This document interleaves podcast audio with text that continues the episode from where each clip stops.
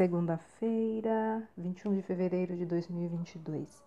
A leitura do texto bíblico está no livro em 1 Samuel, capítulo 19, dos versículos 1 até o 7. O título da mensagem de hoje é Amigo. Se você tem conta em alguma rede social, provavelmente está conectado a um número grande de amigos. Mas será que eles realmente são seus amigos? Na comunidade terapêutica onde trabalho, acolhemos diversas pessoas que eram rodeadas por muitos amigos, mas no momento de maior necessidade, poucos apareceram para ajudar. Se fizermos uma avaliação mais criteriosa, perceberemos que não temos muitos amigos de verdade. Um amigo ama em todos os momentos. Amar uma pessoa vai muito além do que ter sentimentos de estima ou carinho em relação a alguém. A melhor definição do que significa amar encontramos no próprio Deus, que deu a si mesmo em nosso favor. Deus não ficou distante, mas se envolveu pessoalmente em nossa história, a fim de que por Jesus fôssemos reconciliados com Ele.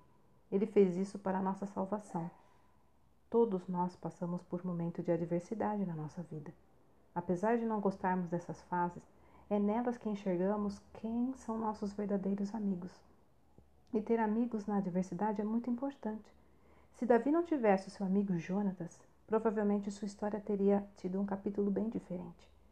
Mesmo em situação de grande perigo, Davi pôde contar com um amigo e isso lhe foi fundamental. Os verdadeiros amigos são também aquelas pessoas que o levam para perto de Deus ou ajudam você a permanecer nele. São pessoas que lidarão com você baseados na verdade e não em bajulações ou mentiras.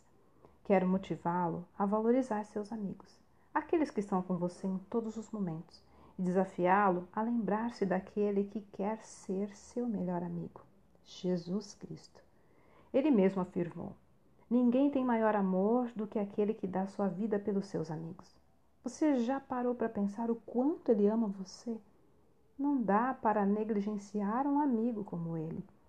Olha, ter amigos é um bom dos muitos benefícios que Deus nos dá para nosso bem e nossa alegria.